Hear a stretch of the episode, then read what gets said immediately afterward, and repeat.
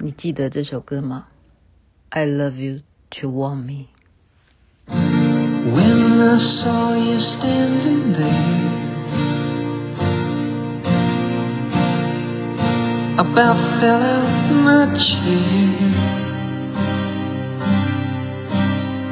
And when you moved your mouth to speak,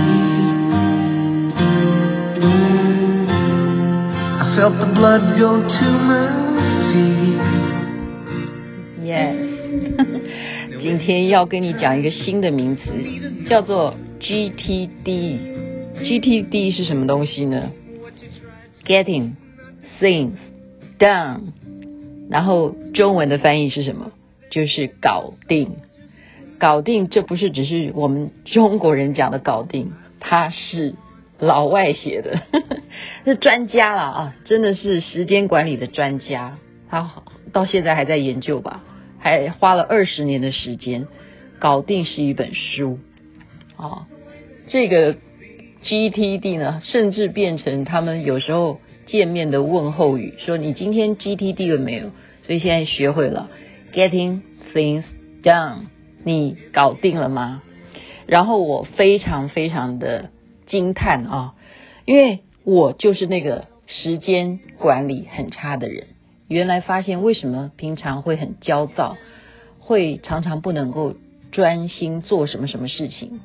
现在这个作者让我们去回想一下啊，你会不会有时候做什么事情的时候，诶，会不能够呃，就刚刚讲的嘛，没办法专心，然后心不在焉。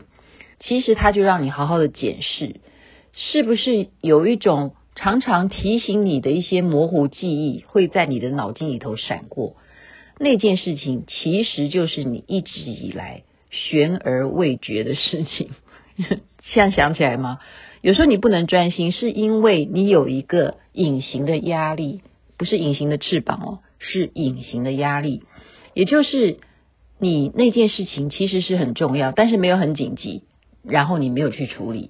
可能这件事情，因为你没有去处理，它一直在你的潜意识当中，在那边模糊的荡来荡去，然后造成你做任何事情的时候，一直觉得很烦躁，好像有一个悬而未决的事情，这非常的有趣，对不对？我们现在才正视到，那西方人他们的呃想这个方法是什么？我也真的是太赞叹了。那是他们当时还没有发明呃智慧型手机嘛。所以我觉得西方人他们有时候做法哦是呃很科学的。他觉得说，既然我们的大脑没有办法帮我们把很多事情分为重要、紧急或不重要也不紧急的话，那我们何不就用工具来处理呢？他用的方式是什么？就是工具栏，就真的把一个篮子耶啊，这个篮子叫做重要的，那个篮子叫做不重要的啊，但是很紧急的，或者是。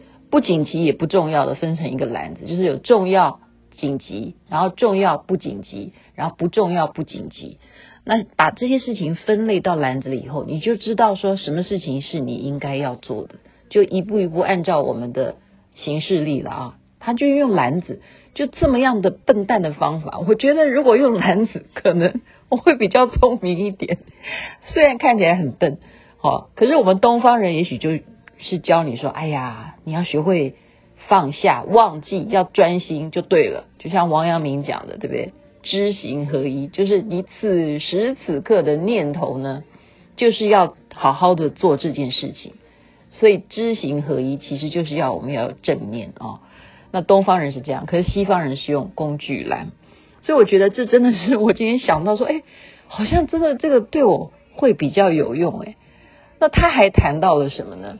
就是刚刚讲到的，很多人呐、他在做这种不重要、不紧急的事情，是花了很多很多时间。什么叫做不重要、不紧急呢？就例如我们玩手机，例如我们在那边看电视啊，啊，例如我们就是很颓废的干什么干什么，那就是不重要、不紧急啊。很多人是把很多时间花在这个不重要、不紧急。那有些人呢？他是做一些重要但是不紧急的，好，就比方说，哎，我今天这个赶快搜寻网络上有什么演唱会啦，我帮谁买票啦，或者有什么团购啦，我努力的去帮人家登记啊什么的。那这些重不重要？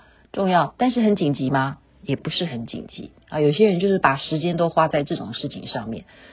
那作者呢，他其实是希望我们多多琢磨在这上面呢。就是不紧急的事情，其实真的要去多做。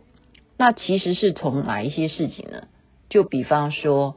啊，对小孩子的教育啦，陪伴家人的时间啦，或者是锻炼你自己的健康啊，这些好像你现在看起来不紧急嘛，因为你现在可能很健康，可是它重不重要？很重要。就好像说你每天陪小孩子念书啊，啊，陪小孩子干什么干什么，那不一定紧急啊，但是重不重要？很重要，所以要多花一些时间，就是说把你的时间要去做一些分配管理。然后呢，呃，他举一个例子啊，我觉得蛮好的，就是空手道有一种境界叫做心如止水。我现在才知道，他们空手道原来要有这种境界，心如止水。他的举例就是说，像是一个池塘，有一个东西掉到水里头，这个水会不会有震动？会，但是等过一阵子之后。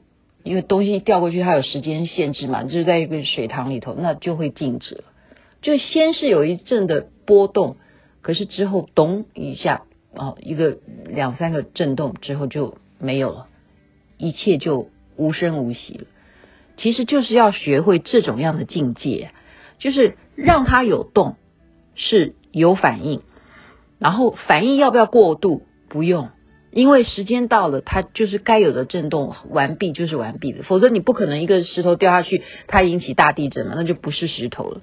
我觉得这个举例非常的好。如果我们做任何事情能够达到这样子，啊、就是我们上次谈到的中庸啊，你真是我的好朋友，对不对？还有龙树菩萨谈的中观呢、这真的是我们非常非常要去学习的一种境界啊。其实应该讲，也就是一种修行啊。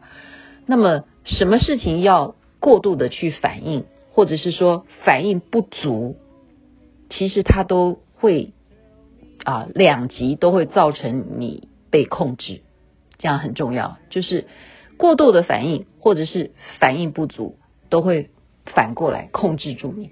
所以过度的反应是你不需要太激动，有些事情你不需要那么那么的生气，很快很快的就大发雷霆，这就是稍微过度了。可是能不能够完全反应不足呢？比方说你很懒惰，本来就应该去处理的事情，你不去处理啊，这个也不行。所以过度反应跟反应不足都要小心，免得将来他们会反过来控制你啊。这句话是他说的很重要，但我觉得最经典的是什么呢？